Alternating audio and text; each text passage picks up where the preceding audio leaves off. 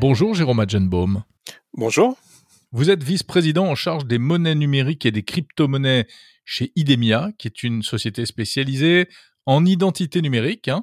Et vous êtes également l'auteur d'un livre qui vient de sortir qui s'appelle Qui va gagner la guerre des crypto-monnaies? La guerre des crypto-monnaies parce que selon vous, Jérôme Adjenbaum, les crypto-monnaies, eh bien, elles ont un aspect euh, politique, voire euh, géopolitique. Tout à fait. Et c'est tout à fait clair. Il y a un, ethos, donc vraiment une, une, culture associée à elle et une volonté politique. Euh, la première d'entre elles, Bitcoin, très clairement, dès le début, il a été indiqué par le fondateur euh, qui a enfoui un message dans le, le premier bloc de Bitcoin, euh, cette volonté politique, puisqu'il dénonçait euh, le sauvetage des banques pendant la crise de 2009. Donc, premier message, volonté politique affichée. Bitcoin, c'est la monnaie sans autorité. Pour la première fois, on va avoir une, euh, une fonction régalienne, une fonction de l'État qui est euh, prise en charge par personne ou tout le monde, comme on veut, puisqu'on sait que Bitcoin, c'est un, algorithme qui est, euh, comme on dit techniquement, en peer-to-peer, c'est-à-dire qui est nulle part et partout en même temps, qui est insaisissable. Quand un État dit je veux arrêter Bitcoin, ben bien malin qui saura le faire. On peut pas arrêter un serveur. Et donc, pour la première fois, on va avoir cette monnaie sans, autorité qui, euh, mine de rien, au bout de plus de dix ans, fonctionne assez bien.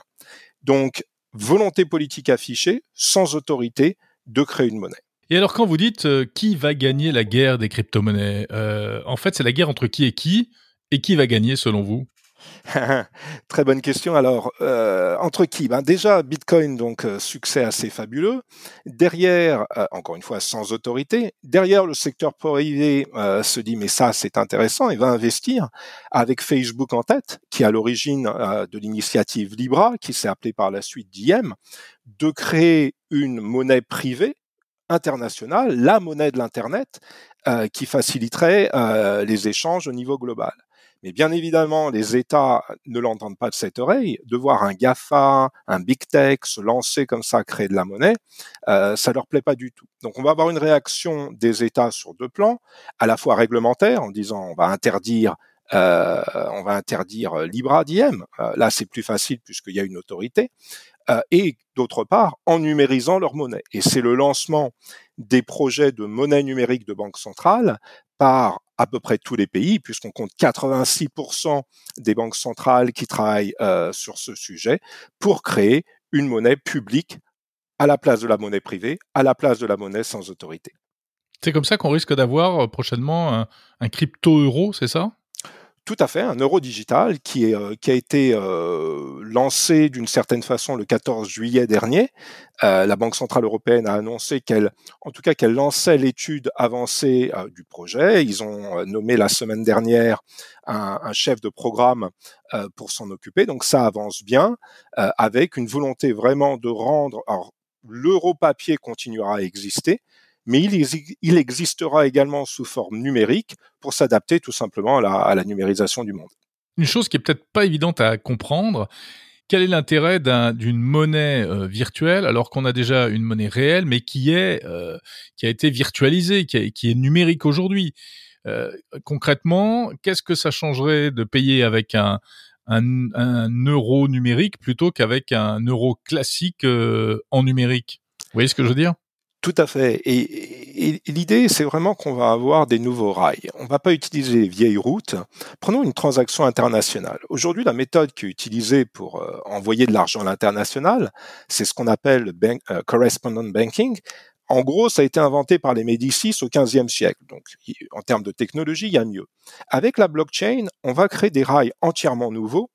Et David Marcus, donc le, patron des services financiers de, Facebook, mm-hmm. prenait l'analogie de dire avant, pour téléphoner à l'international ou envoyer un, SMS, ça coûtait cher. Aujourd'hui, avec les systèmes, les nouveaux systèmes basés sur des nouveaux canaux de communication, ça ne coûte plus rien, c'est instantané, avec une grande fiabilité, c'est gratuit. Donc l'idée de créer ces nouveaux canaux, la blockchain, pour développer des services complètement nouveaux, sans les contraintes euh, des paiements, des systèmes de paiement anciens, il y a quelque chose, il y a un message assez fort derrière. alors pour, pour nous, euh, pauvres mortels, pauvres internautes euh, euh particuliers ou, ou éventuellement euh, même les entreprises, qu'est-ce que ça va changer concrètement, Jérôme Agenbaum? Alors il y a, y a plusieurs choses que ça peut changer et il y a une dimension future que, sur laquelle je vais revenir. À, à court terme, déjà, est-ce qui, si on a un euro digital et un dollar digital et un yuan digital, euh, on va pouvoir plus facilement payer numériquement, euh, y compris pour des petits montants, mais il y aura toujours cette conversion. Ce que euh, Bitcoin propose, même si Bitcoin n'est pas aujourd'hui, et ça pourrait changer, un moyen de paiement. Aujourd'hui, c'est un moyen d'investissement, mais personne euh, ou presque personne ne paye en, en Bitcoin. Et encore une fois, ça va probablement changer. Oui, voilà, il y a quelques quelques commerces ici et là, euh, mais c'est encore très marginal les paiements en Bitcoin en fait. Tout à fait. Et aujourd'hui, c'est plus de la communication anecdotique, mais avec le succès quand même très très fort de Bitcoin, il serait pas étonnant que ça se. Moi, c'est un peu ma, prédiction, c'est que ça va se généraliser. Alors, il est vrai que Bitcoin est très instable dans son dans son cours. Euh, le nombre de jours, je crois qu'on avait compté euh, 40 jours sur une année où la variation est de plus de 10%, plus de plus ou moins 10%. Euh, c'est difficile d'en faire une monnaie. Donc ça, est-ce que ça va se stabiliser? On verra, mais c'est aussi pour ça que les initiatives privées, comme le Libra, euh, Libra Diem de Facebook, eux sont des stablecoins, des monnaies stables qui ne varient pas et qui ne varient pas généralement par rapport à une monnaie de référence. Donc la monnaie de l'Internet pourrait très bien euh, être une de ces monnaies. Là où il y aurait un intérêt supplémentaire, c'est si une de ces monnaies, disons par exemple Bitcoin, parvenait à s'imposer au niveau mondial et donc on supprime euh, tous les problèmes de taux de change, euh, qu'on puisse payer n'importe où euh, au niveau mondial. Et derrière, le petit plus, c'est comment on va utiliser cette technologie? Vous avez parlé de blockchain. Comment on va utiliser cette technologie? Et aujourd'hui, je vais prendre un parallèle. quand le premier iPhone est sorti, c'était un téléphone avec un grand écran. Qui avait prévu que des applications telles Uber ou Airbnb se développeraient serait créé et remettra en cause des pans entiers de l'économie. Je pense que sur les crypto-monnaies, on va assister à la même chose, au développement de nouvelles applications auxquelles on ne pense pas aujourd'hui et qui vont encore plus euh, changer nos vies. Qui pourrait être quoi? Alors aujourd'hui, on voit quelque chose de très dynamique dans ce qu'on appelle la finance euh, décentralisée, la DeFi, euh, qui étant, euh, pour faire un jeu de mots, on va dire, c'est l'extension du domaine hein, de Bitcoin. Bitcoin, c'était l'idée de faire une monnaie sans autorité. DeFi, c'est de généraliser à toute la finance ce modèle sans autorité. Donc déjà aujourd'hui, je peux placer de l'argent dans le DeFi. Donc il y a un, ce qu'on appelle un smart contract, un morceau de logiciel qui vit dans la blockchain dont n'importe qui peut voir le code, le code est public, et on sait comment ça va s'exécuter. Donc si je mets de l'argent comme un placement, comme un, un, un, un placement. Euh, je mets cet argent euh, dans un smart contract. D'autres personnes vont pouvoir l'emprunter et je connais exactement les règles. Je sais comment ça va se passer, sous quelle modalité je vais être remboursé, quelles sont les garanties données. Et ça, ça fonctionne aujourd'hui. Donc placement, emprunt. Il y a d'autres modèles dans DeFi de trading, de euh, d'investissement, etc. Et on peut penser que cette finance décentralisée, donc sans intermédiaire. Donc ça remet en cause plein de choses et ça pose évidemment un problème au régulateur puisque le régulateur est habitué à, à réguler les ah intermédiaires.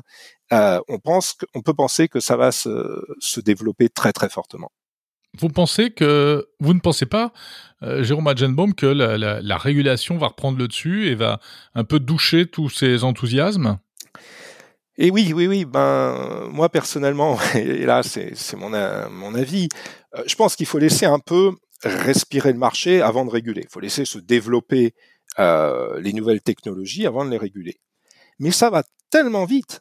Euh, prenons un exemple. Il y a Tether, qui est un, de ces stablecoins, donc une monnaie privée, qui a été créée. Aujourd'hui, Tether, c'est 72 milliards de dollars de valorisation. Donc le régulateur, en effet, se dit, mais c'est un risque systémique. C'est plus une petite start-up qui s'amuse, qu'on va laisser vivre pour grandir. 72 milliards sans quasiment aucune garantie, c'est quelque chose qu'il faut réguler. Donc aujourd'hui, on a partout dans le monde, en Europe, on a un texte qui s'appelle MICA, euh, qui est une réglementation des cryptoactifs. Aux États-Unis, c'est un peu le branle-bas de combat pour voir comment ils vont euh, réglementer le secteur sans évidemment le tuer. Mais oui, il y a un retour très clair du régulateur en ce moment qui est un peu affolé hein, par euh, l'ampleur prise par le phénomène et la vitesse à laquelle ça va.